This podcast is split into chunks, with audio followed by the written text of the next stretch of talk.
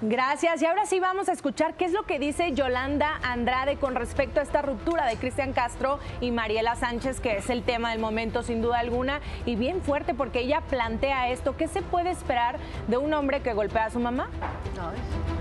o sea, así el impacto ¿no? que dice que le generó eh, a Verónica Esto Castro. es lo, lo- lo último, es lo que no entendí.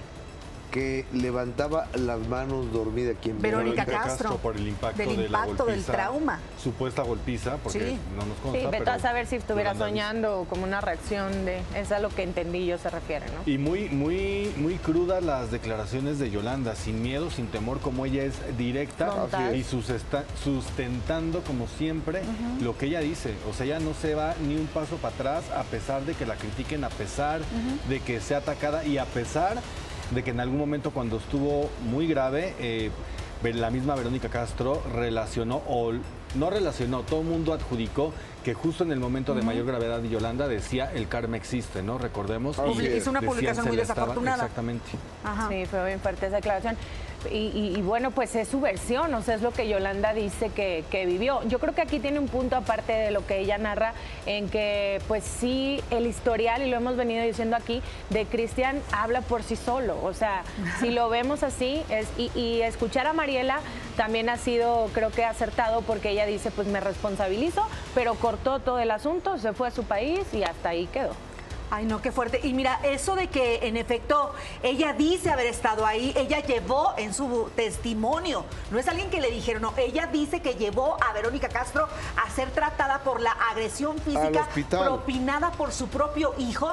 Y tiempo después vemos que en efecto hubo un, un distanciamiento, tiempo después nos vemos juntos y decíamos en aquellos, en aquellos tiempos decíamos, es que una mamá siempre perdona, pero no se puede borrar, ni aminorar, ni justificar eso de ser que pasó. E importante también lo que recalca Yolanda, ¿no? En el hecho de decir que tenemos de repente mala memoria, eh, nos vamos sobre la, la persona que no es famosa, en este caso, Mariela. pues Mari- Mariela, o también en su momento esta Valeria Lieberman, como decía, ella queda como la mala, como la desgraciada, como, ah, es que es una mujer calculadora y le quitó, pues es que, oye, o A sea, ver. ante una persona que te genera un trauma, pues ante, los, cada ante, quien... lo- ante la separación de Valeria Lieberman y Cristian Castro, fueron cosas tremendas Mm, horribles. lo que se dijeron. Horribles. Porque Valeria Lieberman acusó de cosas indecibles a Cristian Castro en, la, en el divorcio, en el proceso de divorcio en Miami, donde lo acusaron de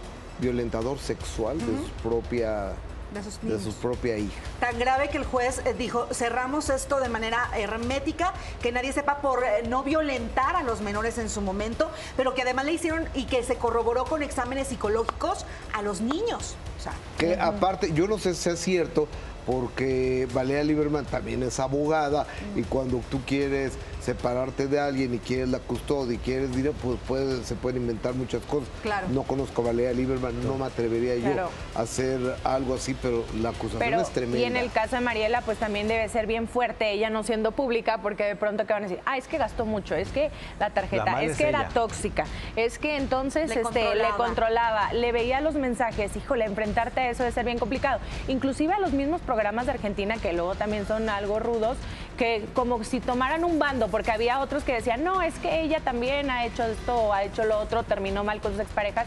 Aquí tuvimos a Pablo, quien es el que hace la exclusiva con ella cuando reportero. llega el compañero reportero y dice, no, pues no va por ahí. O sea, no es la historia de Mariela. Oye, y hablando de historias, híjole, hay muchos testimonios porque vaya que el corazón del gallito feliz parece condominio, de verdad, parece unidad de- habitacional. Y es que hay muchísimas mujeres que, miren, respecto al gallito, dicen pío pío y revelan el supuesto modus operandi para conquistar y más allá de conquistar y que además Cristian Castro dicen a través de redes sociales, no actúa solo.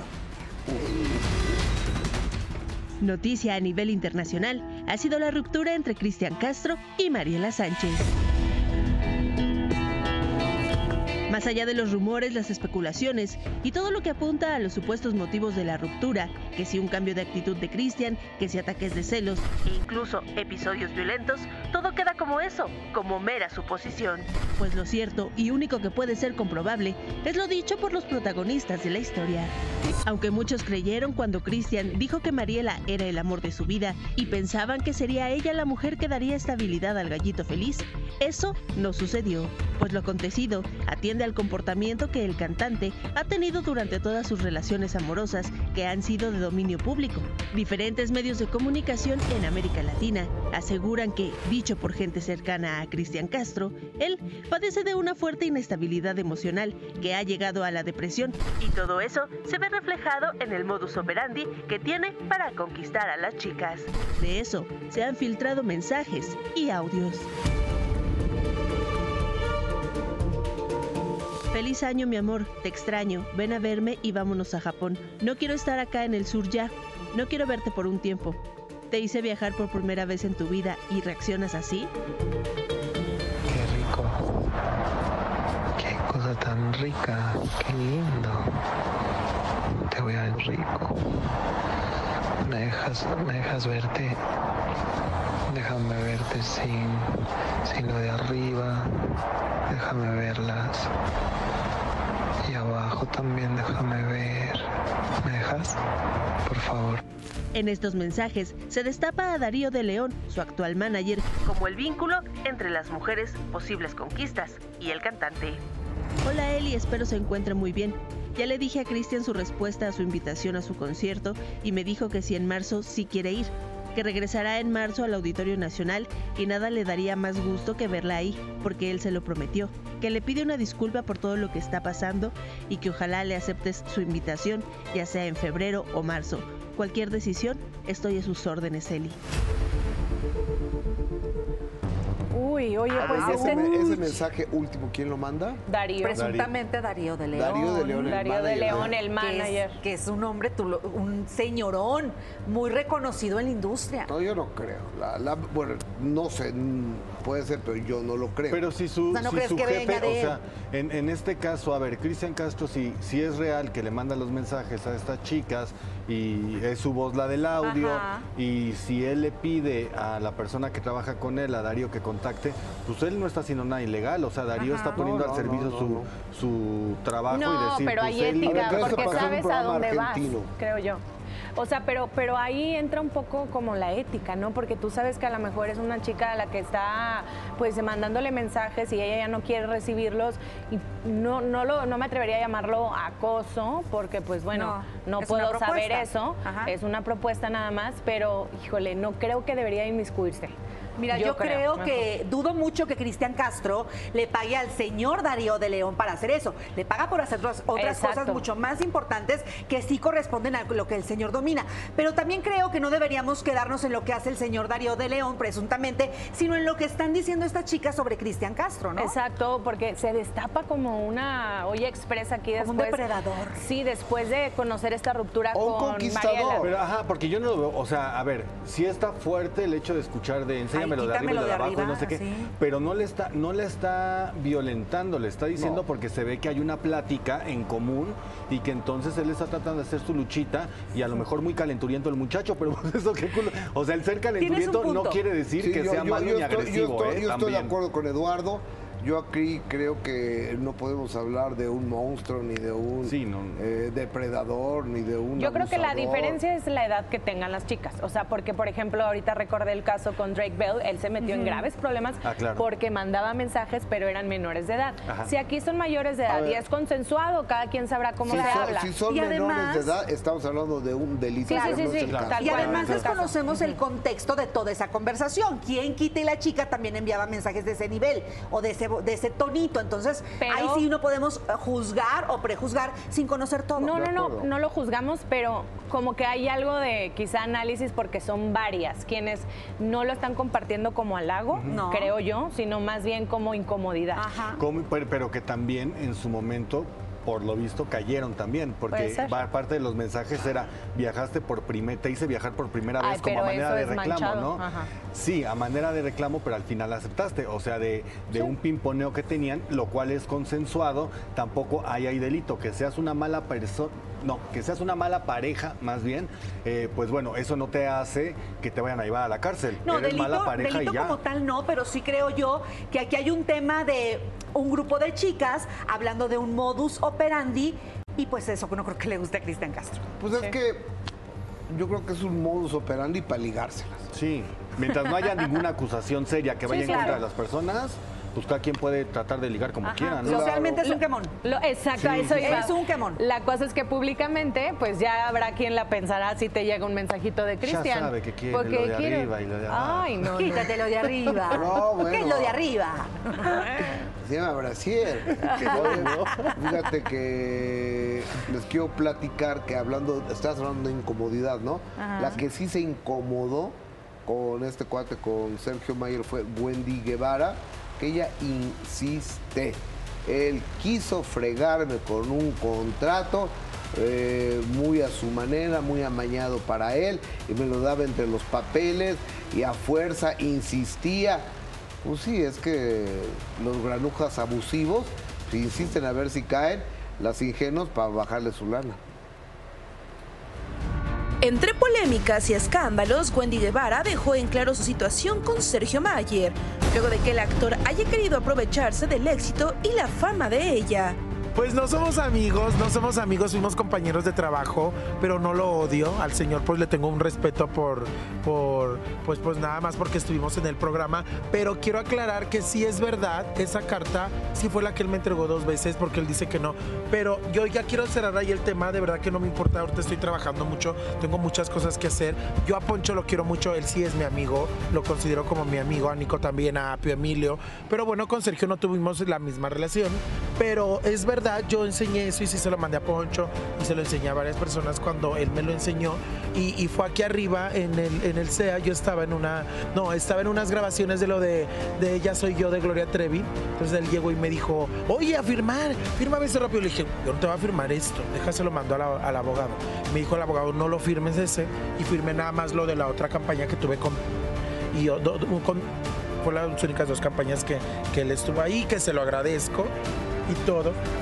Pero cuatro millones, no, no, no. Que cuatro millones que, ¿eh? ¿eh? No, hombre, su peludo está loco. Ya quisiera yo los cuatro, o a lo mejor me con los demás, veamos, yo no, no, no se crean. Estas declaraciones justo de Sergio Mayer. Pero es que es la verdad, ese papel fue verdad y ese, ese es serio. Yo siempre he hablado sin pelos en la lengua y, y si la, la gente lo sabe y lo he dicho y si no, pues la limpio y ya. Pero eso es verdad. Pero bueno, no importa ya. Ya yo la verdad no quiero ya como tocar ese tema, ya pasó y todo. Y sí le tengo un respeto también a su familia y todo. Pero bueno, yo hablé del tema porque fue algo que a mí me sucedió y yo tenía derecho de hablar. Incluso aclaró si es verdad o no que se molestó porque Mayer la dejó de seguir en sus redes sociales. una declaración que, que yo me había enojado que porque él me dejó de seguir. Yo ni sabía que no me seguía. De verdad, no. O sea, eso no es tan. Eso, es que eso no es. Es que que te siga alguien, eso no es lo, lo que nomás está aquí. O sea, la, la- la vida es fuera de las redes sociales. Yo nací en redes sociales y soy de redes sociales, pero no me, me- yo no me engancho ya. Tengo ya muchos años en las redes y ya no me engancho en eso si sí me sigue Sultanito o no, y me enojo. O sea, eso es una. Ay, no. Sí, muy Sergio pronto va a sacar el libro, lo vas a, leer. No sé ni leer, mana. No, no, sí sé leer. Sí sé leer, pero para eso me voy a hacer más. No, no manches, mejor leo el de, no sé, otra cosa. Bueno, cada quien lee lo que le interesa. A mí no me interesa leer algo de él. Pues bien, muy clara, muy clarita. ¿no? Derecha O la sea, muy claridosita y, y, o sea, no me interesa, no es mi amigo, nunca lo fue, no lo voy a Sí leer. fue la carta que enseñó Joana sí Vega fue la carta de Joana, Sí, claro. sostiene Así que no es ninguna mentirosa, ¿no? Ahora, yo tengo la duda si sí realmente se le pagó más de 4 millones de pesos, como se había dicho, como el mismo Mayer dijo, yo con esas tres campañas le di a ganar más de 4 millones de pesos, porque Wendy dice que no es esa la cantidad que Y aunque obtuvo por- fuera la cantidad, Claro. pues Pues es también él gana. O sea, sería un trabajo para Wendy, un dinero y una, Y una parte para él. para la no se comisión. dieron. Exacto. Entonces también sería válido. También importante que si Wendy no quiere revelar cantidades por También seguridad, se pues también se entiende, ¿verdad? Ajá. Pero- dado que fuera la situación. Es de muy mal gusto.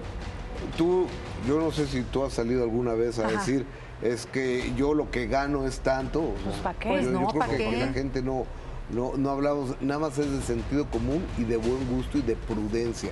Es una naqueza andar a decir cuatro millones de pesos. Bueno, ahora, lo, entiendo tu punto, Lalo, porque dices, de ese dinero, si es que se lo dio a ganar, ¿cuánto le reportó a Wendy? Que Wendy dice, no lo puedo creer, no, no es tanto. Pero en efecto, tal vez Wendy está diciendo, no, yo no quiero hablar de eso porque a lo mejor y si fuese dinero y tú sabes la inseguridad de, estas- de para, este país. para qué Sí. poner en riesgo. De entrada, desde que él filtra cuánto es lo que dio a ganar eh, o no, y Wendy, pues evidentemente queriendo deslindarse de la cantidad, pero sí, finalmente, de los miembros del Team Infierno, pues eh, tanto Wendy como este Poncho. Poncho dicen, hazte para allá, mijo. O sea, ya lo tienen bloqueadísimo. Digo, ya el apio es muy polite, este, no Nicola como que no ha hablado tanto, Pero y está este con Emilio Wendy, pero como que también... Nicola está con Wendy. Nicola está con Wendy, pues vive hasta con ella, Sí, hermana. sí, sí. Entonces, pero oigan, vámonos ahora, mira, justamente hablando de Wendy, ¿qué creen? ¿Qué? Que ella la otra vez hizo un live, Ajá. ustedes recordarán, y ahí estaba hablando de que supuestamente Adrián Uribe le afectó su vida, que durante mucho tiempo estuvo traumado porque eh, ustedes recordarán que Adrián Uribe tenía el personaje de Carmelo, eh, Wendy, su acta de nacimiento, aparece como Luis Carmen, le decían Carmelo, Carmelo. y dijo, yo lo voy a demandar porque a mí me afectó gravemente. ¿Realmente eh, lo va a demandar? A ver. Ay, ¿de veras? Personaje de Adrián Uribe provocó mucho bullying en la vida de Wendy Guevara. Hola, soy Carmelo, de todos los meseros, de primero el mero mero. Oh, oh, oh. Mucho se especuló que por este motivo demandaría al conductor. Ella misma explicó lo sucedido. Yo le dije a Adrián Uribe, le dije, ay Adrián, le dije Adrián, ven tú, por tu culpa, que tenías el, el personaje de, de Carmelo el mesero, como yo me llamo Luis Carmen, pues me dicen Carmelo. Entonces toda la primaria y secundaria se la pasaron cantándome la canción de Carmelo el mesero. Y le dije, entonces me vas a pagar el psicólogo, Adrián, pero lo dije de broma y bromeando los dos y todo, pero no, pero hacen unas notas a veces que me dan ganas de romperles su... En cuanto al estado físico y emocional de su gran amiga Paola Suárez, quien fue agredida por su ex prometido Jesús, Wendy aclaró. Súper bien ya, ya, ya olvidó, ella ya, ya anda ahí echándose uno y otro. Yo no sé si lo haya perdonado y es cosa de ella, la verdad. No me gusta meterme en las relaciones de mis amigas para que no se metan en las mías. Cuando a veces una está cegada o enamorada con alguna persona, a veces ponemos nuestro amor en personas equivocadas. Yo no sé, no te puedo decir si sí o no porque nunca he estado. He estado en la situación y he perdonado. Ay, a mí sí me llegó lo que dijo la Wendy, es cierto. Muchas veces hemos perdonado y tenemos también amigas que de verdad no entienden y quisiera uno darles un sartenazo, amiga, por favor, date cuenta, pero cada quien tiene uno Sí. que respetar a las amistades donde depositan el amor, como dice Wendy, las decisiones que ya tomen. Es mayor de edad, Paulita, nos guste o no, lo consideremos adecuado, nos parezca disparatado, pero Wendy ahí sí tiene razón. No, yo creo que ahí la eh, y respetando obviamente, ¿no? Pero yo creo que la obligación como amigo sí es pese a todo. Cuando estás en una cuestión de, ay, se pelearon porque el otro es celoso o algo, ok. Pero cuando ya hay Sí, golpes de ¿no? por medio, ¿Pero qué ya hay videos, la llevaron al hospital, está a punto de perder el ojo, pues yo prefiero retirar mi habla si no es que hace caso y prefiero no, por- no prefiero no apoyar una situación que sé que va a ter- o podría terminar de una A cuestión ver. más trágica si es que no hace caso, porque un amigo pues lo que quiere es el bienestar de quien está. A ver, ¿Sabes dónde está Paulita? ¿Con quién está? Con el que le pegó. ¿Y qué No. hace Wendy o qué hace la propia Claro, mami? ¿Qué regresaron. No, no, no, no, no, no, no. No, no, retiró la demanda, pero no significa que podamos asegurar que regresaron. No, Lo que pasa es que aquí nuestro compañero corresponsal de apellido Negrete, que nos dio el reporte puntualísimo, nos dijo eso. nos habló de que Paulita al salir, eh, a, a ir a retirar la demanda o la denuncia, dijo que estaba continuando con planes de boda, cosa que hasta el momento no ha confirmado ni con sus amistades ni con su familia hasta lo que sabemos. No, incluso no. En, en unos lives que acaba de Ajá. hacer, porque se acaba ver, de comprar cuéntame. una casa muy bonita, Sí, de hecho, bonita. presumió la casa ahí dijo que no tiene planes de nada, o sea, no tiene pareja, que es completamente sola, e incluso ahora que se va a la que casa, que la casa, ajá, que la casa tiene tres cuartos y se va a llevar a la mamá y al hermano menor, mostró los cuartos donde van a estar e incluso decíamos que eh, estaba muy chistoso porque la nueva casa también tiene balcón un poco más alto y decía, Sí, sí no, vi. hacía bromeada, decía, no, de aquí sí no me Sí, sí, aviento". sí. Y con respecto a las amigas, por ejemplo, lo que yo opino más que la Sí. amiga, date cuenta que es una frase bien popular, pero es también replantearnos porque al final es darle a ella la responsabilidad cuando está en un episodio o en un conflicto y entonces a veces no puede salir y no retirarse, sino nada más ser un apoyo. Eso es lo que yo pienso porque es no te va a entender o no va a cambiar por ti, pero cuando necesites, aquí estoy. Si vas a volver, Sí, aquí sí, estaré sí, para sí, que sí, sí, llores y para razón. curarte las heridas, porque no puedes definir por ella. Es un asunto muy complicado porque yo creo que si tú le dices a alguien eh, esto, el- al rato va a regresar con esa persona Y te deja de el hablar. que sale eh, raspado es uno. Sí, pero puedes externar, oye, no estoy de acuerdo, pero si necesitas algo, aquí estoy.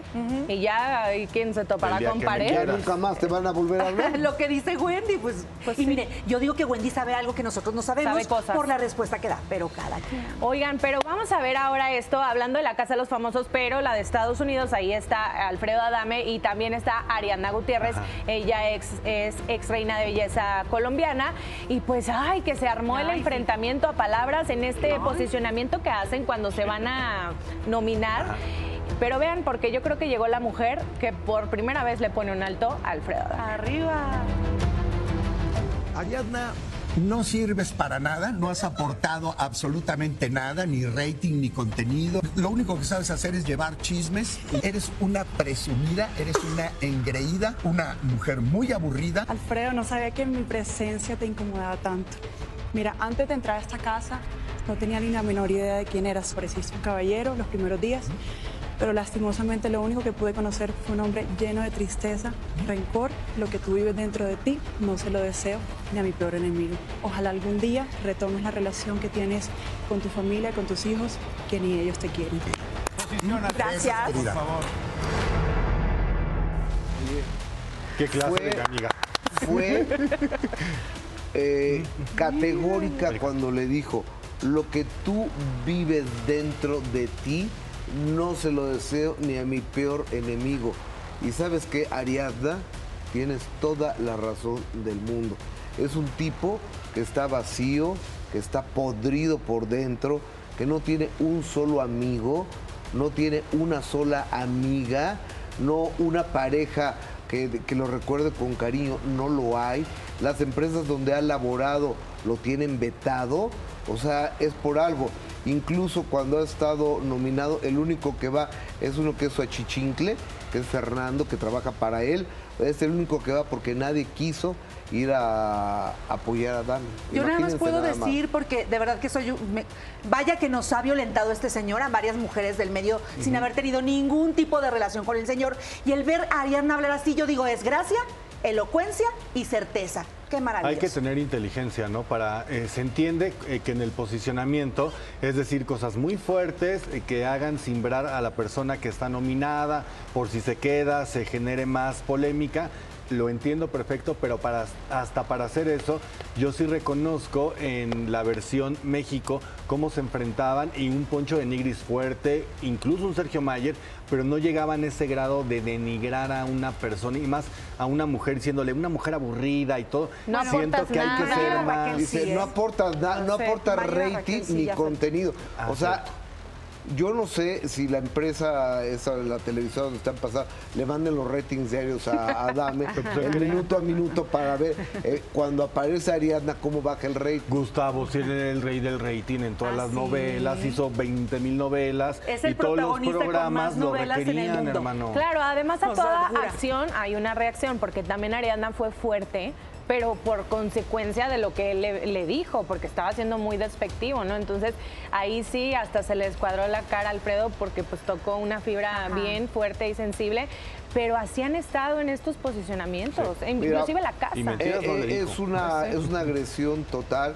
A mí se me hace que ya hablaron con ellos y les dijeron o le bajan Pues sí. o aquí va a pasar algo porque ya hubo un golpe, ya insultos, agresiones, Ya apagan la Una que huyó, eh, tal y que se fue. o Eh, sea, sí. ya gente que se fue. Mira, Pero está por buena, ejemplo, ¿eh? La Lupillo, verdad, está Lupillo. Rivera es eh, el Al Capone de región 6, ¿no? Que, que está ahí, porque todo el mundo lo amenaza que saliendo de ahí y demás. No, y el galán, bueno, qué No, bárbaro. él ya Sí, le dijo a la No, autoridad que si algo le pasa. No, pero qué bueno que hagan eso. O sea, está mal, pero demuestran quiénes son realmente. O sea, ante cámara todo crece, hay una lupa para ver después cómo lo justifican. Porque eso lo que hace es que con muchas personas que han tenido enfrentamientos y que de repente no les creen tanto a las personas con que se Sí, ahí enfrentaron. sale su verdadero ahí dice, yo. pues mira, yo no estaba mintiendo. Sí. Y o sea, Alfredo Adame que dice, yo soy muy controlado, muy todo. Ahí se ve. O sea, fuera, fuera de estarlo grabando, ahí todo el tiempo, 24 horas, se ve cómo es realmente. Ay, sí, ella sí Oye, son- pero ¿qué tal cuando dice Adame, es que yo soy, no sé, sepan que soy karateca cinta negra y taekwondoín, eh, o sea, me peleo con, me bajo del carro, me peleo con uno, dos, tres, cuatro, cinco, seis. Pues yo lo he visto de nalgas en el piso más de seis veces. Y la niña, chu. Tú viste mal, viste mal. Sí, los tacos de lengua están baratos. Miren, y hablando, vamos a una exclusiva que generamos para de primera mano, porque la protagonista de telenovelas, Vanessa Guzmán, es reina de belleza también y actual atleti- atleta internacional de físico-constructivismo, pues habla de las acusaciones que hace unos 15 años vivió cuando la misma Cintia Clitbo, el propio René Strickler, compañeros de ella en la telenovela Atrévete a soñar, dijeron cosas terribles sobre el trato que ella tenía era como muy y que además la prensa la- lo, lo validaba, ¿no? Decían, está insufrible. ¿Qué responde a esto Vanessa Guzmán? Vea.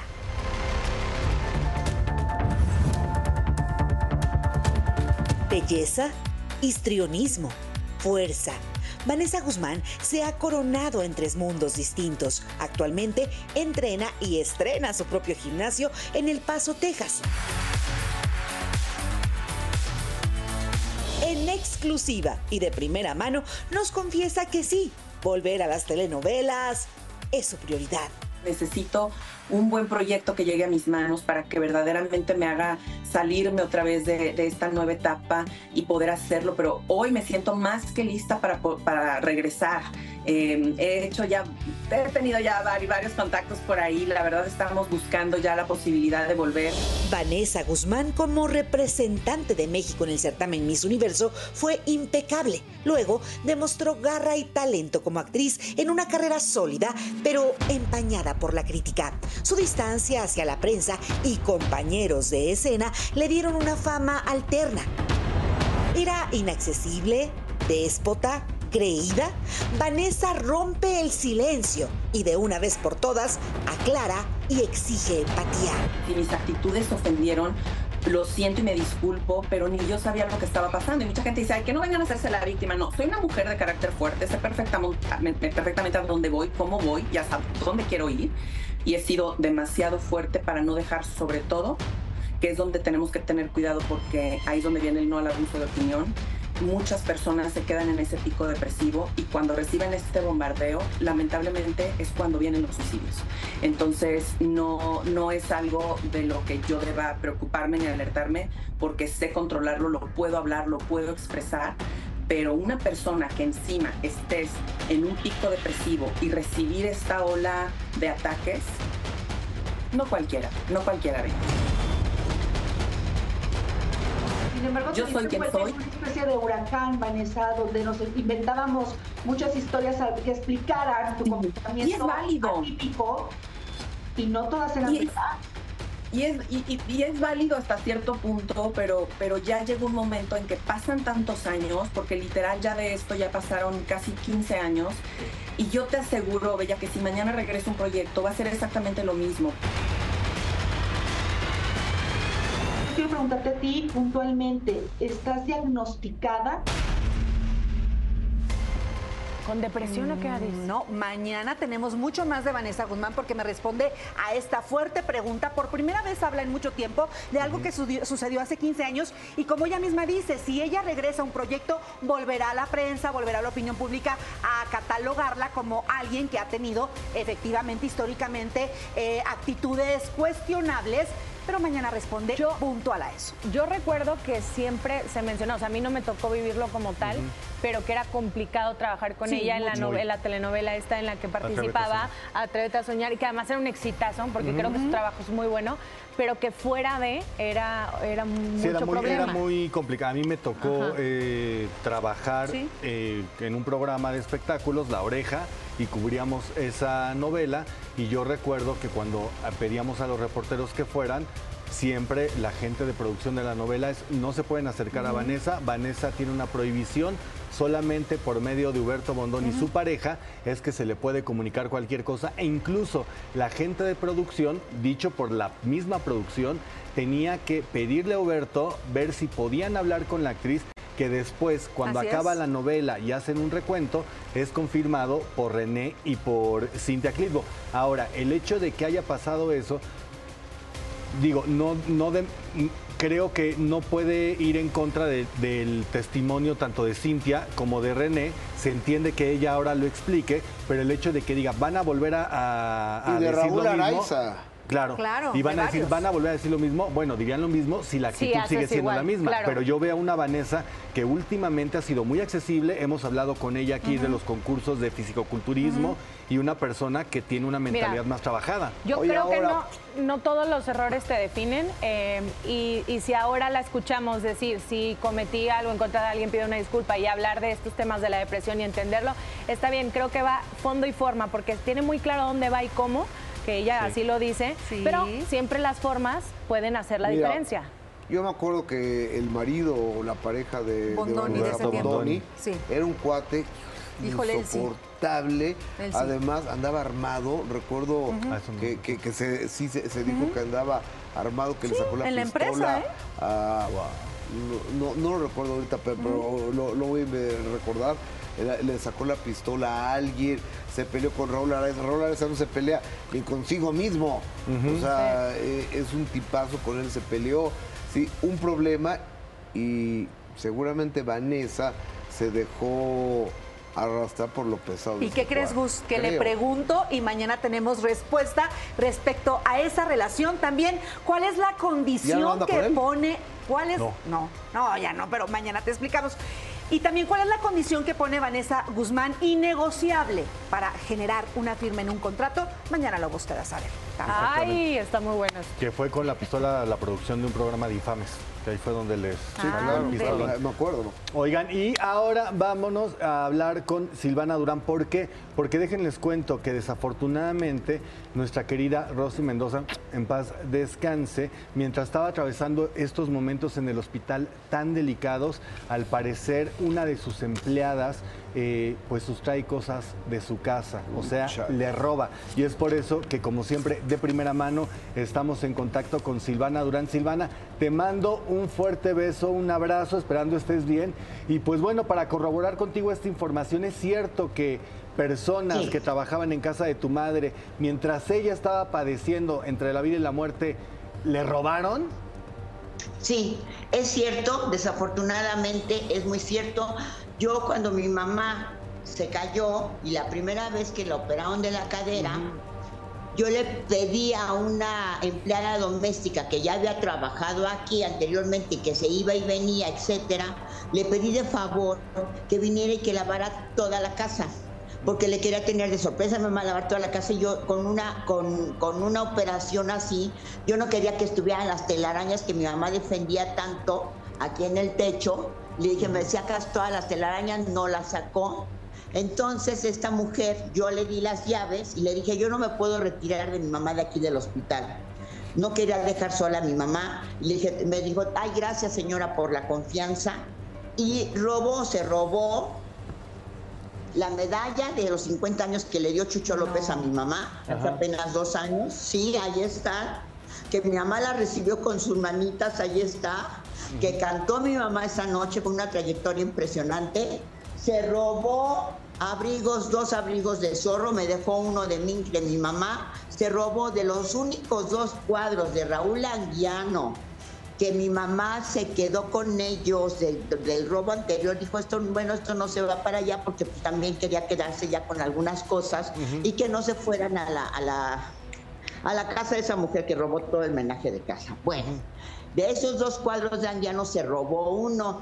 Se robó cantidad de vestuario de mi mamá, que yo me di cuenta, porque mira, cuando muere mi mamá, o cuando yo me la traigo aquí del hospital, yo no estaba con tiempo de estar abriendo y cerrando cajones y estar abriendo y buscando Claro, a ver claro. si había las cosas. No, es tu casa y pues tú sabes lo que hay, pero no estás viendo a ver qué, qué- qué- qué falta o algo. Bueno, muere mi mamá y yo no me atrevía ni siquiera a abrir sus cajones ni nada. Entonces me dice Raquelito Vigorra, que es tan bella, me dice, Silvana, vamos a hacer una pasarela que con el vestuario de tu mami. Y le dije, bueno, voy a buscar Raquel. Y entonces resulta que me doy cuenta de todo lo que se lleva esta mujer. Bueno, hasta las coronas del reinado de reina de la feria de Iztapalapa, que de la reina con sus cetros, o sea, cosas que brillan. Silvana, Se una robó- pregunta. ¿Y cómo sabes tú que fue esta persona y no alguien más que haya entrado sabien- a sabiendas que la casa estaba vacía? Mira, ella tenía llaves de la casa porque yo se las di. Yo se las di. Ella estuvo aquí lavando. Yo le pedí que sacara unos muebles. Le dije, consíguete una camioneta y me sacas unos muebles que estaban abajo en la sala, que ya estaban viejitos y con los 20 gatos que llegamos a tener, ah, ya no, ya no, ya no bien, pues. Entonces yo quise sacar todo eso. ¿Ves? Mi mamá tenía ideas fijas y los quería conservar y yo le dije, no, mami, ya vamos a sacarlo. Lo que más me duele, te voy a decir que es, Lalo, que mi mamá aquí me dijo, mi mamá, me oyó hablando con ella, yo estaba en el hospital, me, me oyó hablando con Erika y me dijo, no quiero a esa mujer en mi casa, es una ratera, quiero que se vaya Silvana. Y yo por desobedecer a mi mamá, ahorita estoy pagando las consecuencias, ¿ves? O sea, no, la voz de una madre es cierta y te lo juro, aquí ante, por mi vida y ante aquí mi madre, que lo que estoy diciendo es cierto. Esa mujer se robó eso y más, bueno, hasta ollas para cocinar se llevó. Ay, no, Esa ya no las quiero, guácala. Terrible, te saluda Erika González de este lado, te mando un beso como siempre y yo quería preguntarte, ¿has pensado en llevarlo esto al tema legal o ya se levantó una denuncia? Ya levanté una denuncia el, el jueves pasado. Ok. Y hoy, eh, mandé los, los sí, ahí está. Y hoy tuve cita también para que me asignaran ministe- Ministerio Público. Hoy hablé con el Ministerio Público, me trataron muy bien. Cuando yo salí, me, me regresaron y me metieron a una oficina con el fiscal y una señorita lindísima, una señora ya lindísima que también fiscal, que son como jueces y el Ministerio Público. Lo siguiente es que yo dé fotos de todas las cosas que mi mamá tenía, no las tengo. Miren, este es el vestuario que yo, aquí este es el vestidor de mi mamá, el cual yo le dije a ella que no abriera por ningún motivo y lo abrió y metió aquí quién sabe qué tantas cosas que ya he limpiado y he sacado. Entonces, estas algunas cosas de la ropa de mi madre, pero yo ya yo lo estoy acomodando, ¿ves? Por color, aquí de estos atuendos me falta la capa dorada, una grandísima, que era como que se vestía de Cleopatra de egipcia. Mira, aquí tengo algunas cosas, pero esto lo estoy acomodando yo porque a mamá no le gustaba que yo tuviera la ropa colgando, ella la ropa colgando porque se vence por el canutillo. Entonces yo le estaba sacando aquí, en este piso había dos maletas llenas de ropa, de las cuales no hay Ay, ni una. Silvana. Mira, Ay, amiga. Estaban los abrigos de zorro y aquí estaban los dos cuadros de Raúl Anguiano, del cual falta uno que es, es en sepia en... Miren, miren a mi mamá. Mira. No, preciosa. Pues, ah, oye, Silvana, eh, pues ojalá, o- ojalá Ay, se pueda hacer algo. Hola. Ojalá se pueda hacer algo, ojalá se pueda comprobar, pero híjoles, ahora que una empleada doméstica, ¿cómo lo va a regresar? Desafortunadamente. Mira, yo le pregunté a la señorita, a la señorita que es muy linda, la fiscal, le dije, yo creo que mi mamá, y que esta mujer ya vendió todo lo de mi mamá. Claro. Y me dijo, no creo. Me dijo ella, no creo porque es ropa, más bien son cosas que le llamó la atención. Ahora, si ella vendió el cuadro de Raúl Anguiano, la medalla de mi mamá y, las, y la ropa de mi mamá, el que se las compró está comprando robado, porque pues como ella de los va a tener, ¿verdad? Claro. De ninguna manera. Pues, Entonces, Silvana- Gustavo Adolfo, yo estoy pidiendo el apoyo, la ayuda del gobierno de la pendientes. Ciudad de México. Estamos pendientes y bueno, ya el mensaje está dado al aire. Ojalá haya, den con esta persona, la responsable, y, este, y ojalá recupere las cosas. Gracias, Silvana. Un abrazo. Buenas tardes. Un abrazo. Un abrazo. Que Y sabes bien. qué, un abrazo querida, qué fuerte lo que está platicándonos, compartiendo, porque además el- un cuadro de Raúl Anguiano, un pintor jalisciense, Sí. cuesta lo mínimo unos 100 mil pesos, por más chiquito. No, y O lo sea, que una- cueste, pues no tienen por qué robar tus Claro, cosas. pero me refiero a que no, además, se sí, ro- sí, vaya, sí. se robó algo con valor. Claro, claro. No lo vayamos a guardar. fíjense que conocemos a la actriz doña Leticia Guijara como una primera actriz, hemos tenido aquí, hemos hablado con ella, pero un vecino la acusa de manera frontal, directa, de clasista, porque, por ejemplo, llama a un kinder que está en la esquina de su casa, un kinder de pobres, y dice que si pone en un bar por ahí, pues se va a llenar de nacos y de drogas.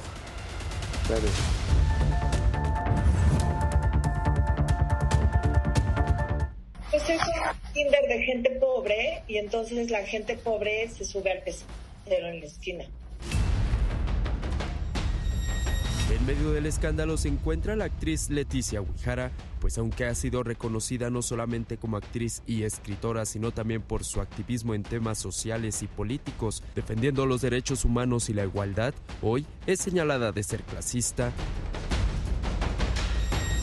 Y es que se filtraron una serie de videos donde la actriz sostenía una videollamada con sus vecinos para discutir la instalación de un gimnasio con una alberca en su colonia. Sin embargo, ella no estaba de acuerdo, pues argumentaba que otros vehículos estorbarían su cochera.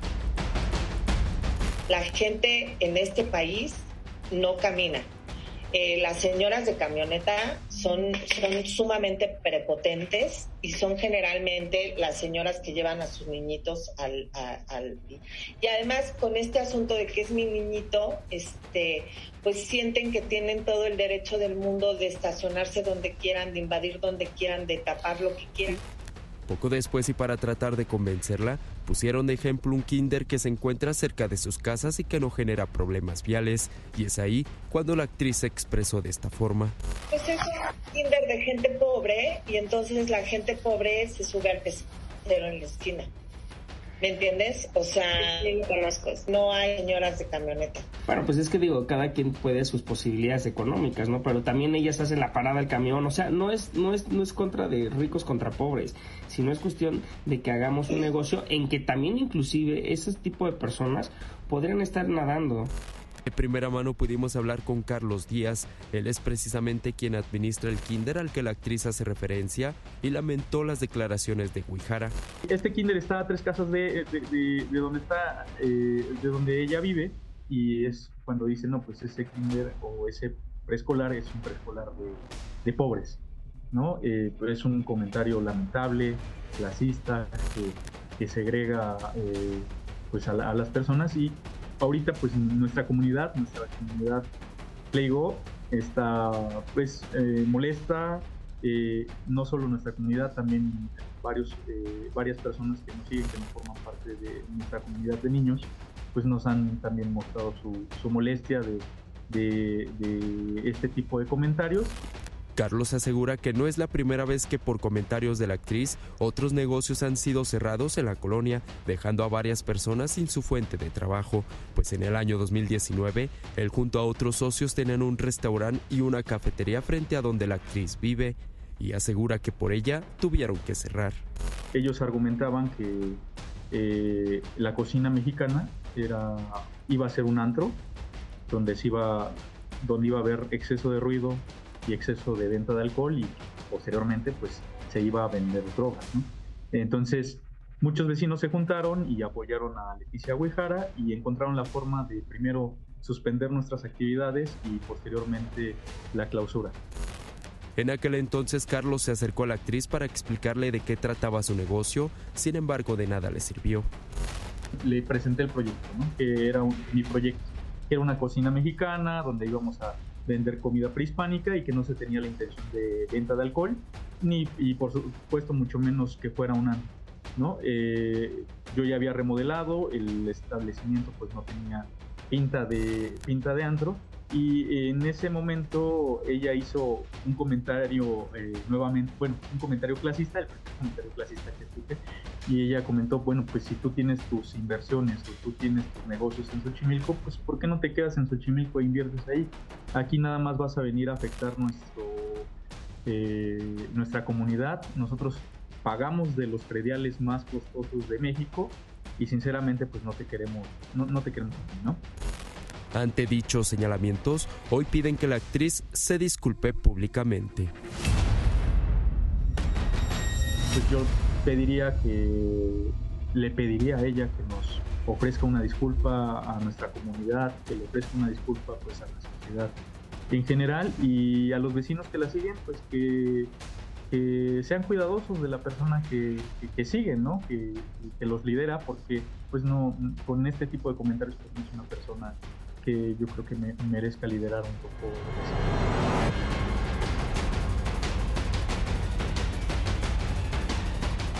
Mira, sí se oye muy fuerte lo que la ciudad Guijara dice de que es un kinder de pobres, entonces que las señoras van con, en su camión y que luego si ponen un kinder de ricos van a ir las Una señoras escuela de natación, ¿no? Una escuela de natación Ajá. con sus camionetotas y van a afectar. Opacar su entrada, Ujú. obstruir su y, y ahora, si tú vives en una zona habitacional, lo menos que quieres es un restaurante o quieres un negocio ahí abajo de tu casa, porque la cambia las cosas. O sea, va a oler a comida, no va a haber lugares de estacionamiento, este, van a venir los viene bienes, o sea, po- porque trae muchas cosas y perturba la tranquilidad de tu hogar. Pero no fue la manera de decirlo de la ciudad Sí, en mi punto de vista. Pero eso te lo compraría si fuera en un nivel público en donde todo mundo tengamos acceso a una reunión privada y en donde entonces tú lo estás diciendo con esta conciencia de que va a ser para que sea difundida. Cuando no está, cuando estamos en privado muchas veces decimos cosas incorrectas Claro, de acuerdo. que no es lo que deberíamos de decir correctamente, pero lo decimos al final, ¿no? Entonces, creo que nadie se quiere ver afectado. Yo soy de Popotla y de repente cuando van a hacer más edificios dices, no manches, ahora va a haber-". o sea, es normal y entonces el hecho de que Carlos pida que se ofrezca una disculpa pública no tiene por qué hacerlo porque lo- la Exacto. afectación es a nivel privada y al parecer De acuerdo. a quien le afectó no es que Leticia tenga el sartén por el mango y diga voy a mandar a cerrar y que no hagas el restaurante. Es con un conjunto de personas, si la mayoría decidió que no estaba acorde, pues la mayoría tiene la razón de eso, ¿no? Mira, yo pienso es que acuerdo está fuerte el tema, ¿verdad, mi güera? Porque eh, no está padre lo que dice, es terrible, sí, sí es terrible, pero ella lo dice en privado. No puedes exigir una disculpa pública a algo que se dijo de manera privada. Y por otro lado, también es una cuestión de derechos. Si ante la autoridad él tiene, o lo quien sea, el derecho de poner un negocio, si el uso de suelo lo permite, pues aunque los vecinos no les parezca. Sí, mira, vivimos en una sociedad, creo que se tendrían que poner de acuerdo. Las formas o como habló ella, pues pueden ser cuestionadas, sobre todo por esta parte que lo hemos platicado aquí, cuando traes una bandera, llámese feminismo, Ajá. llámese eh, una cuestión activista y social, y escuchar así es incongruente y la, la imagen se puede ver dañada. Pero bueno, ya sabrá si lo rezarse o no eh, y cómo lo hace. Y él, en este caso, pues está viendo por su negocio. Él está Claro. viendo, es un tema de dinero en Sí. beneficio de él. Eh, Entonces, eh, aquí es un la problema cosa, ¿no? entre Sí. particulares, Exactamente. entre este señor y la señora Y perdón, pero eh, tampoco, ¿cómo se llama el señor Carlos? Carlos. El señor Carlos que, No va a dar donativos. que, que nosotros eh, enarbolemos y a Leticia Guijara la quememos Sí, en pues leña no. verde porque tú no puedes poner tu restaurante, resuélvelo tú con los vecinos, no los medios de comunicación.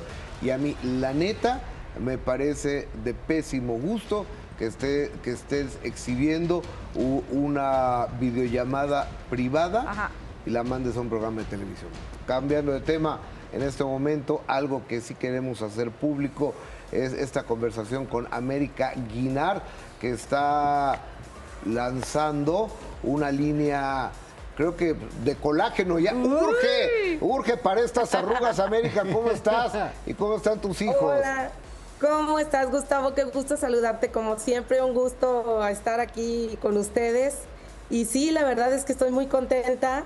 Deberían tomárselo todos, verán todos los beneficios que, que trae, porque es una fórmula muy especial que hice yo con mucho cariño, junto con un doctor, el doctor Javier Reynoso, que él está especializado en belleza y en todos estos rollos cosméticos. Entonces quisimos hacer una fórmula muy completa, que, que los ingredientes que tiene, además del péptido del colágeno, pues sean complementarios para que actúen con el colágeno, para que te sirva en belleza, en salud y en prevención también. Entonces, Perfecto. pues la colágeno hidrolizado. es péptido de colágeno hidrolizado, es en polvo, se toma y trae este, la medida y es una medida diaria, eh, te lo puedes tomar de diferentes maneras y bueno, tengo muchos testimonios que la verdad me dan muchas satisfacciones porque yo, mi principal objetivo, créeme, es, es de verdad dar algo bueno, eh, compartir algo bueno, algo de, de- de lo que me sirve a mí, pues para en mi, a mi edad mantenerme lo mejor posible. Y bueno, siempre yo creo que suplementarnos con muchas cosas es importante, Claro. pero hay unas que son básicas y para mí pues el colágeno hidrolizado es una de ellas. Ay. Mucha suerte. América, aquí te saluda Adis Gracias. Tuñón, un placer de verdad Hola, verte. Qué gusto, no, te ves maravillosa, qué cutis tan envidiable. Sí tienes Ay, un buen linda. punto de venta para tu producto. Y también, obviamente, América, el hecho de que siempre has sido una mujer que, pese a los embates que, la- que te ha dado la vida, pues siempre estás sonriendo, siempre estás de buenas, eres una abuela maravillosamente joven, te ves. Sí, la verdad es que disfruto mucho de mis nietos, de mis hijos, de mi familia en general. Yo creo que, bueno, a veces la vida sí, sí, de repente te da unos golpes así durísimos, ¿no? Que no te esperas. Pero creo que lo rescatable es siempre tomar esas malas experiencias para, para salir adelante, para aprender de ellas y decir, ok, pues esto lo viví, pero está en el pasado, ¿qué aprendo? ¿Qué puedo eh, transmitir de aprendizaje a las personas cercanas a mí? Y, y- pues sí para adelante, porque tú eliges, ¿no? Si te quedas ahí, si eres víctima, si no avanzas, y etcétera, o si eres resiliente y bueno, vas para adelante, tenemos una sola vida, ¿no? Hay que aprovecharla y ser lo más positivos y felices que, que podamos. Eso. Claro, América, y yo creo que te ves así de guapa, espectacular, como siempre te has visto, por el colágeno, pero también, hermana, ¿qué saben? Ocho meses ya, pues ya de boda con Álvaro, ¿cómo va la relación? ¿A qué sabe este, esta segunda oportunidad en el amor que decidiste consolidar con matrimonio? La verdad, no, no saben qué contenta, qué feliz estoy. Han sido unos ocho meses maravillosos. Mi, mi esposo es mi, mi amigo, mi cómplice, mi compañero, me apoya, me acompaña. eh, es, parte ya de nuestra familia, de mis hijos, de mis nietos. No, hombre, ha sido para mí una etapa padrísima, maravillosa que, que también yo sí puedo compartirle al público. De repente hay personas que me escriben en Instagram, ¿no? Y me dicen que pues que ellas quieren una segunda oportunidad o que no se animan o que no creen en las segundas oportunidades. Yo les digo que siempre sean positivos, la verdad, y verán que, que actuando uno así, estando seguro de lo que quieres, claro que te puede llegar otra segunda oportunidad y claro que puede ser maravillosa en todos los aspectos. América, de Yo este estoy- lado te saluda Erika y qué bueno, felicidades. Te ves muy feliz. Yo quería preguntarte por tus hijos, Camila Fernández, Alex Fernández, el potrillititito, que ya pues El es heredero. padre de familia, el heredero y demás. Pero tú como mamá, ¿cómo los ves como personas y también como artistas? Porque van tomando rumbos bien importantes, creo yo. Sí, pues mira, la verdad como personas yo siempre he estado muy orgullosa de los tres porque creo que son unos grandes seres humanos, son buenos hijos, ahora los que ya son papá, mamá, buenas mamás, esposo, esposa, buenos esposos, buenos este, nietos, ¿sabes? O sea, con sus amigos, son buenos amigos. Yo de verdad como seres humanos estoy súper orgullosa de los tres. Y en lo profesional, bueno, también, porque ellos cada vez se van superando, no dejan sus clases de canto, no dejan de prepararse. Ahorita, pues Camila este, le está yendo música y con su proyecto este de Masterchef, que ella siempre le ha encantado la cocina, entonces lo está disfrutando también muchísimo.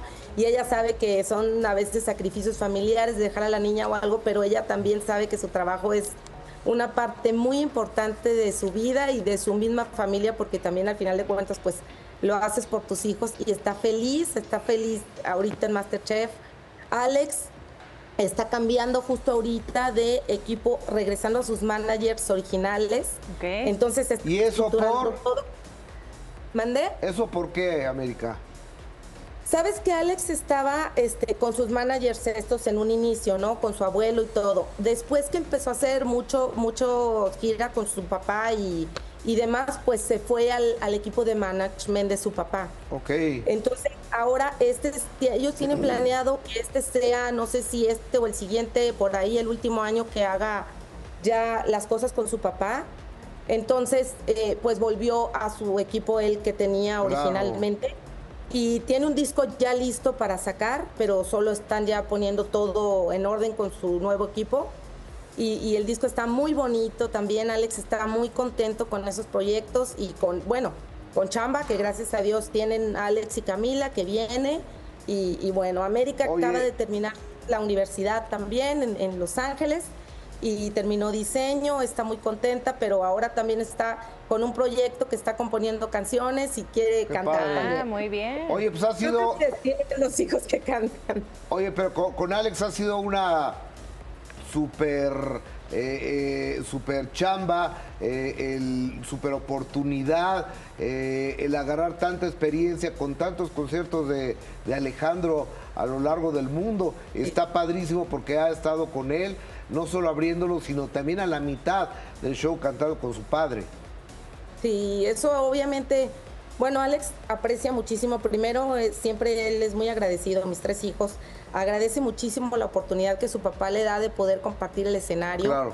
Y, y lo disfruta muchísimo. Primero, sí, él, él hace una parte del show de, de canciones este, que, de covers que tiene o de sus propias canciones. Y después, sí, a la mitad del show salen y cantan juntos las canciones que en su momento cantaba este, Alejandro con mi papá Vicente en los shows. Entonces, eso pues es muy emotivo para ellos, Claro. es muy emotivo para nosotros y también para el público que estuvo cercano en su momento de, de mi papá Vicente y de Alejandro, pues la verdad es que pues dicen que reviven todo, ¿no? Y es una experiencia en el escenario muy bonita. A mí la verdad me encanta mucho verlos cantar juntos, disfruto mucho y, y del show de Alex pues ni se diga. Claro. Gracias. América, suerte, te mandamos un abrazo hasta Guadalajara, cuídate mucho. Gracias, les agradezco mucho, les mando un beso a todos y bueno, ya saben, aquí estamos. Y a con besos, besos, América. besos mucho. Buenas tardes, Bye. igualmente. Un beso, buenas tardes. Pues, América. Aguilar, hablando de sus chamacos. Así es. Oigan, y vamos a hablar ahora de Richo Farril, este estandopero muy famoso que atravesó una crisis emocional bien complicada de la cual todos fuimos testigos porque la transmitió literalmente en vivo a través de sus redes sociales. Ahí arremetió contra amigos, complicado, fue a clínicas de rehabilitación y demás. Hoy es otra historia, afortunadamente, pero él trae un nuevo proyecto donde va a plasmar todo esto. Vean.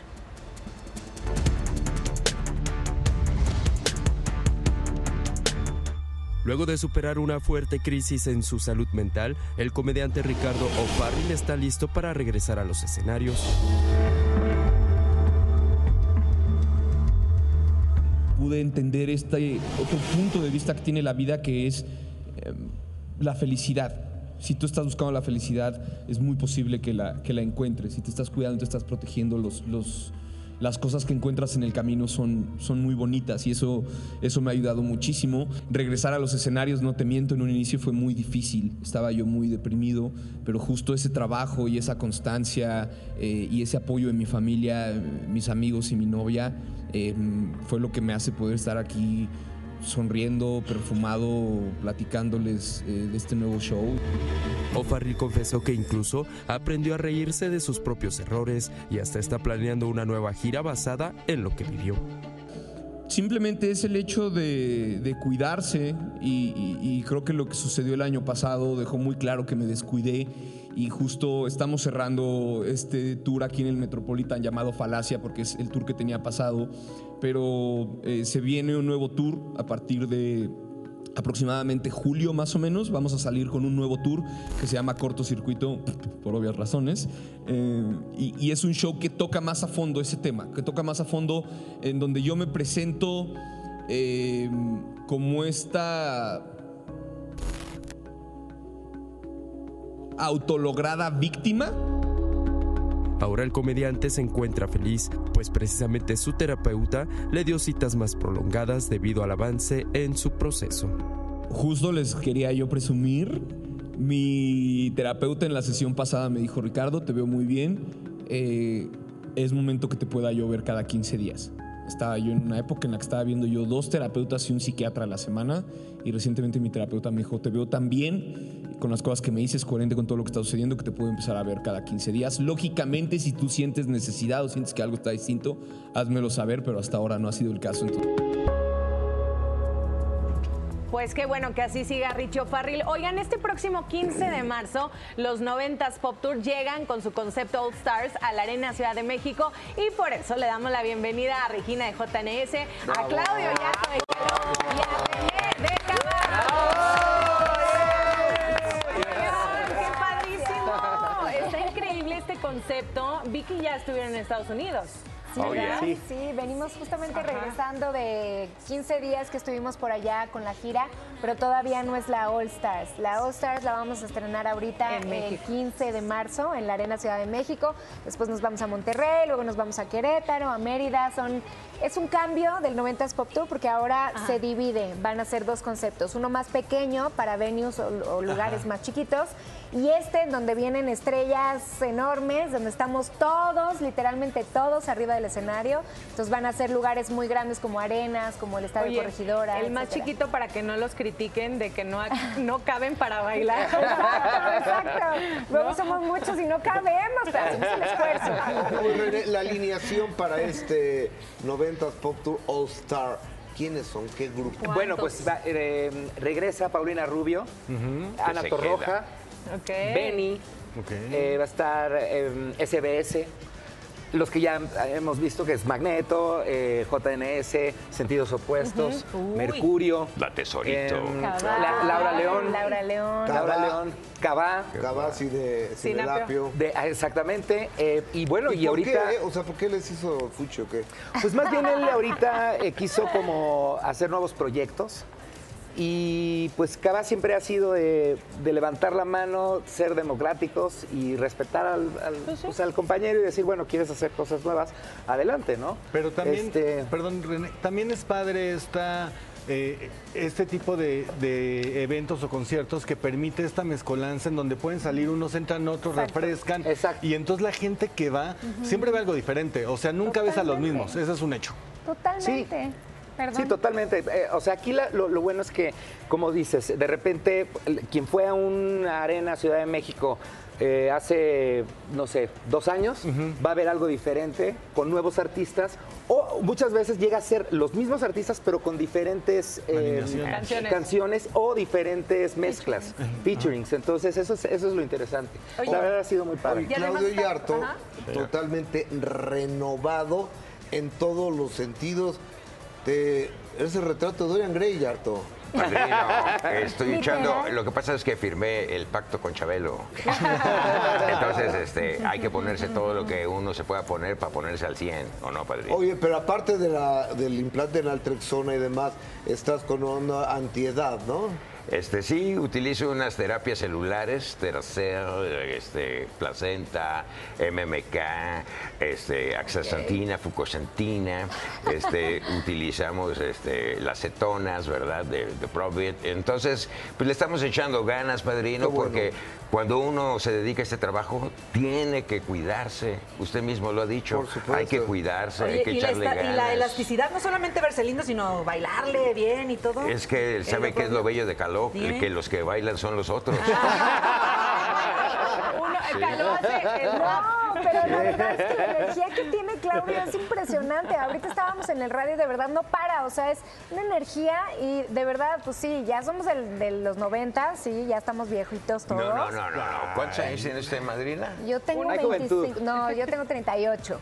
Pero yo tengo 61, padrino. Así es que. Guau. No, pero la, la verdad. Yarto, te ves muy bien. Muchas Muy gracias. bien. Y no me ha visto en shorts. que estoy mejor. Amo, Oye, amo. Claudio, ¿y cómo es la convivencia? Preguntarte también porque recientemente pasó lo de Federica y lo que dijo, pero ¿en qué va ese tema? No sé. Ya quedó. Este, yo creo que ya me inspiré para hacer un remix de Yo no soy abusador, yo no soy abusador. No, no tengo en mi memoria un recuerdo este, de, de ese tipo con la señora Federica, ¿verdad? Igual se molestó por algo. o- o igual me está acosando. No, no, no. Oye, este, pero algo importante. ¿Ya está levantando la patita? Siempre, siempre la Eso es hemos muy levantado. importante. ¿Qui- ¿Quién lo dijo? Marianita. Marianita. Ah, mi Marianita eh, eh, Ochoa, es mi compañera- querida. Es mi compañera Mariana. Sí, sí. Un saludo para Mariana. Un saludo para... No. Buen ambiente de trabajo. No, no, ¿qué pasó? No, al Te contrario. Lo, lo discutimos en su momento, ya lo hablamos, se vale, o sea, todos tenemos momentitos, aparte las redes agarran esos Sí, momentos sí, sí, en sí. donde uno se ve mal, o sea, también hay que ser pensante, ¿no? Y Así bueno, de Pero la relación en como todo el es show, cordial, ¿no? respetuosa o cercana nuevamente o cómo? Pues ellos se fueron ya hace un rato del 90s Pop Tour, entonces ya la convivencia obviamente dejó de ser continua como es con nosotros. Ni en redes, ¿verdad? No, pero cuando tenemos contacto siempre hay mucho cariño, o sea... O y cordial- cor- profesionales. totalmente, y cuando estuvieron los OV7 en el 90s, de verdad siempre fueron amigos, compañeros queridos, los queremos mucho a Oye, todos. Regi, a ver, si de repente alguno de nosotros hace un comentario así, pues usted pues, lo dijo este cuate, pues ya se la tragan ya. Pero si lo hace Mariana, ¿por, por qué es tan, ta- por qué se hizo tanto escándalo? No sé, la verdad es que no sé por qué se hizo tanto escándalo. Yo creo que ahí entraron también nuestros seguidores, nuestros fans que nos quieren Claro. y que luego salen con la espada, ¿no? A defendernos, que se les agradece muchísimo. Pero realmente, o sea, pues no pasa nada. Todo el mundo tiene derecho a hacer un comentario, a hablar, a dar una opinión de nosotros, nosotros de ellos. En fin, ¿no? Ella decidió ponerlo públicamente y por eso se hizo gigante. Porque aparte, mira, los involucrados, por ejemplo, en ese video siempre se han distinguido por bailar. O sea, Exacto. justamente creo que todos ustedes se han distinguido por ser grupos coreográficos y como dices, un momento tampoco define lo que es todo un gran show que en verdad ya está probado por años y Yo seguirá, esperemos. fui a ver, No lo qué bien me la pasé. Tenemos que estar en donde, Claudio Yarto. Y En la Arena Ciudad de México este 15 de marzo con el 90s Pop Tour All Stars, donde van a estar todos esos grandes artistas que regresan a México y que, bueno, hasta Carlos Ponce. Hasta Carlos Ponce está con sí. nosotros, la- Paulina Rubio, ahí Sí. Benny regresa también. Que, que Paulina, imperdible. perdón, la primera fecha no es aquí en México, va en el Monterrey, Monterrey, ¿verdad? exactamente. Y- Y, aquí sería la segunda para Exactamente. segunda fecha. 8 de marzo en Monterrey y luego cuatro. 15 de marzo aquí, en la Arena Ciudad de Y México. 18 de mayo en Mérida. Y Ok. 3 de mayo en el Querétaro, en el estadio de regidora. Querétaro. Eh, Cuatro no, fechas. Oiga, Felicidades. Fuerte aplauso para los dos.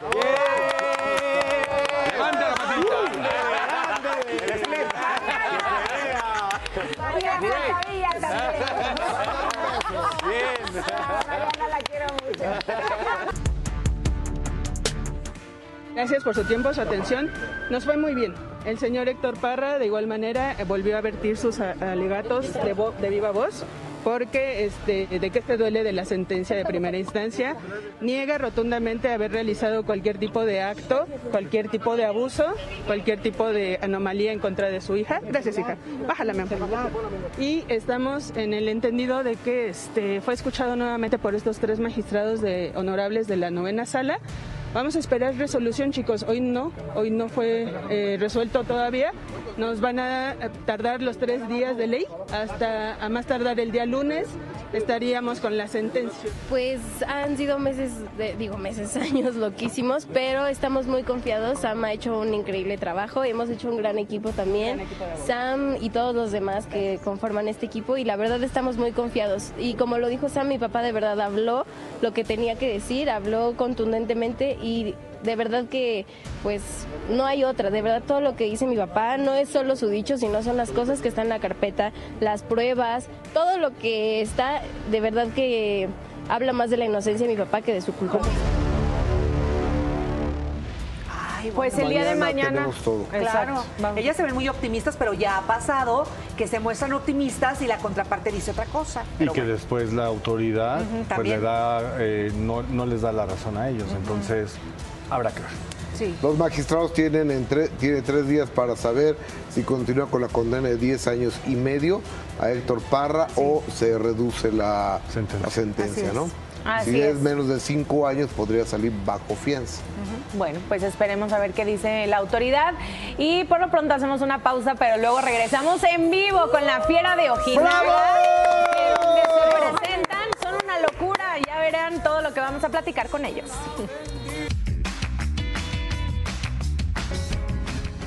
Éramos una familia normal. Después se convirtió en una familia un poquito complicada porque la adolescencia y todo este rollo como que empezó a haber ahí un poco de desequilibrio. Tuve malos ejemplos, tuve malas amistades y entonces me chocaba que dijeran que yo era hijo de Manuel, me chocaba. La carta decía al final, decía, has demostrado que tienes muchos hue pero muy poco cerebro. Tú sabes cómo en este medio se utiliza muchas veces otras cosas que no son la música ni el talento, ¿no? Como la sexualidad y como otras cosas para vender. Porque entonces me fui de fiesta con los amigos de mi papá y con mis amigos. Y me dice, bájate en este instante, ya nos vamos, ya nos vamos. Bien enojado, Leo.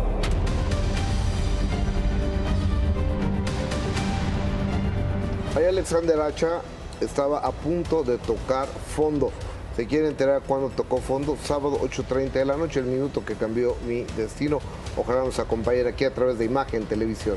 Imperdible, Gus. Y miren, este próximo 22 de marzo en la Arena Monterrey y 23 de marzo en la Arena Ciudad de México, no se pueden perder. Me lleno la boca de decir ¡Viva Chihuahua Feds 2024! Porque estarán figuras del tamaño de la Fiera de Ojinaga que aquí nos visitan en el foro. Bienvenidos. Un aplauso para todo.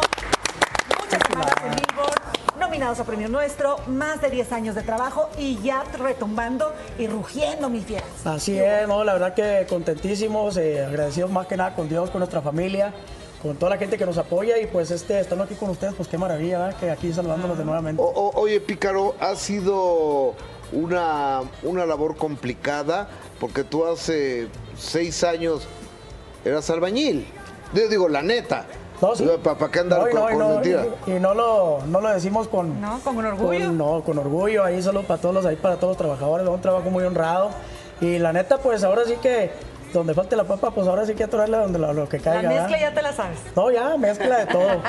Ya, Oigan, pero gracias a Dios. ¿Y cómo ese cambio de, digo, mucho trabajo de por medio, pero cómo de pronto dedicarse a una profesión, ahora llenar estadios, estar en los primeros lugares en Estados Unidos y demás? ¿Cómo fue esa transición? Pues la verdad fue algo, eh, te comento, por ejemplo, el grupo, pues ya tenemos 12 años. Sí. 12 años trabajando, en ese tiempo eh, pues se nos salieron los músicos, entonces pues ya no hubo más que, que atorarle ahora sí que al pico y al hacha, y a la, a la hacha de la pala, digo.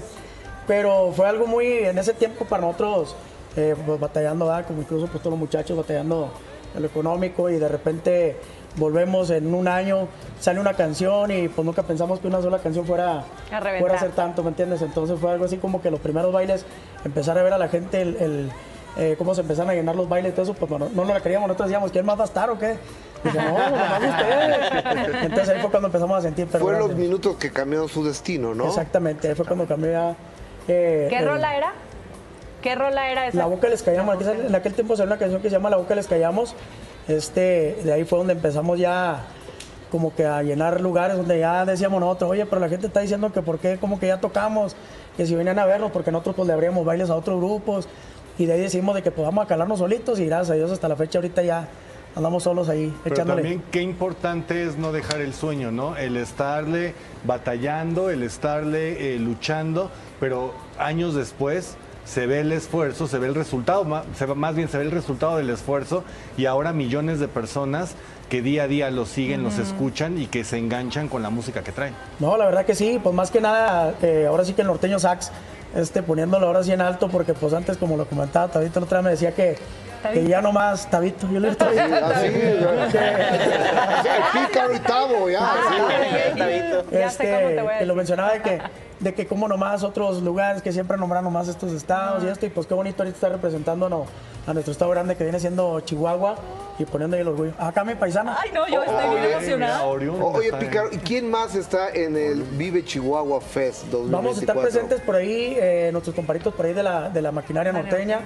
Va a estar también. Que eh, ellos son los que arrancan esto, ¿no? Entiendo, la maquinaria norteña. Así es, son de los grupos que igual eh, que, que iniciaron también en el norteño. O sea, hay muchos grupos que iniciaron, pero son de los grupos que en su momento tuvieron ahí su, su, su gran, ahora sí su gran, ahora sí el sueño como uno, ¿verdad? También. Todavía siguen ahí echándole toda la gana a los muchachos y el le mandamos un saludo a los pescadores del río Conchos, la energía norteña y pues ahí estaremos presentes a servir a la fiera original. Y esta iniciativa de ser embajadores por gusto, musicales de un estado tan grande. ¿Cómo nace? Cuéntanos. Eh, pues ahí ahora sí que nuestra compañía disquera por ahí de, a la gente por allá de Universal, a la Azteca Records también les mandamos un saludote, que pues ahí nos han apoyado. Y como ahí la, la compañía en Estados Unidos, eh, la empresa se dedica a traer la mayoría de los grupos que iniciaron eran grupos norteños sax. Entonces, pues los grupos, la mayoría igual de, de- de Chihuahua, entonces decidieron hacer el, el movimiento de representar a la música norteña con sax de Chihuahua, presentarla en todos los estados de la República y igual y en Estados Unidos. El norteño sax, aparte del sax, eh, utilizan otro instrumento que es el bajo sexto. ¿esto- ¿Estamos de acuerdo? Exacto. ¿Cuál, cuál es la diferencia? ¿Qué los hace diferentes en el sonido a los demás, a las demás corrientes musicales? Pues a ver, compadre, ¿tú qué- ¿cómo que desde hace? Sería, pues me imagino que el toque, comentamos ayer en, en otras entrevistas que cada quien tiene como su gusto musicalmente, ¿verdad? Por ejemplo, yo soy de Coahuila, saludos a la gente por allá de Cuatro Ciénegas, la comarca lagunera.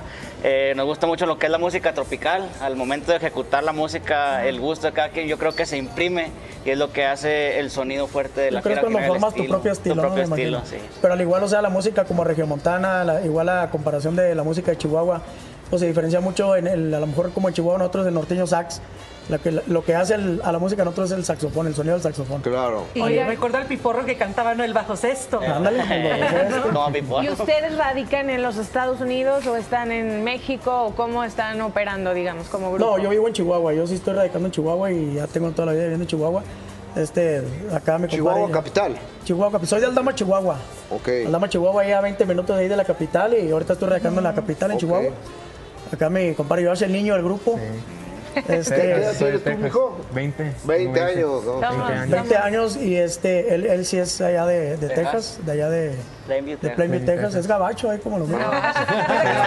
American ¿Verdad que Citizen. al, al chuco se le dice el chuco? El chuco. Ah, ¿verdad? ¿Al qué? El chuco. Ah, ¿Al qué? A Estados Unidos nosotros decíamos para el chuco. Juega Pachuco. Nunca lo había oído. Ah, eso. yo tampoco. Pero bueno, ya le, ya le creemos ahora. ¿Y Oigan. acá? ¿Tú Oh, en cuatro- Chihuahua también? Cuatro Ciénegas. Pero vives en Cuatro Ciénegas. Vivo en Cuatro Ciénegas. Ah, y luego ya se reúnen Sí, para la, las la hacemos la base siempre en Dallas, Texas, ahí tenemos las oficinas. Ah, sí, la base está en la- O- oiga, y- Parrón. Y acá, ¿y, y por, de qué, Parral. por qué en Dallas? O sea, pues Da- Dallas no es ni tan mexicano ni, ni nada. O sea, como ¿por qué en Pues Dallas? fíjate que ahora sí cuando andamos tocando piedra, pues ahora sí que ahí estaba ya.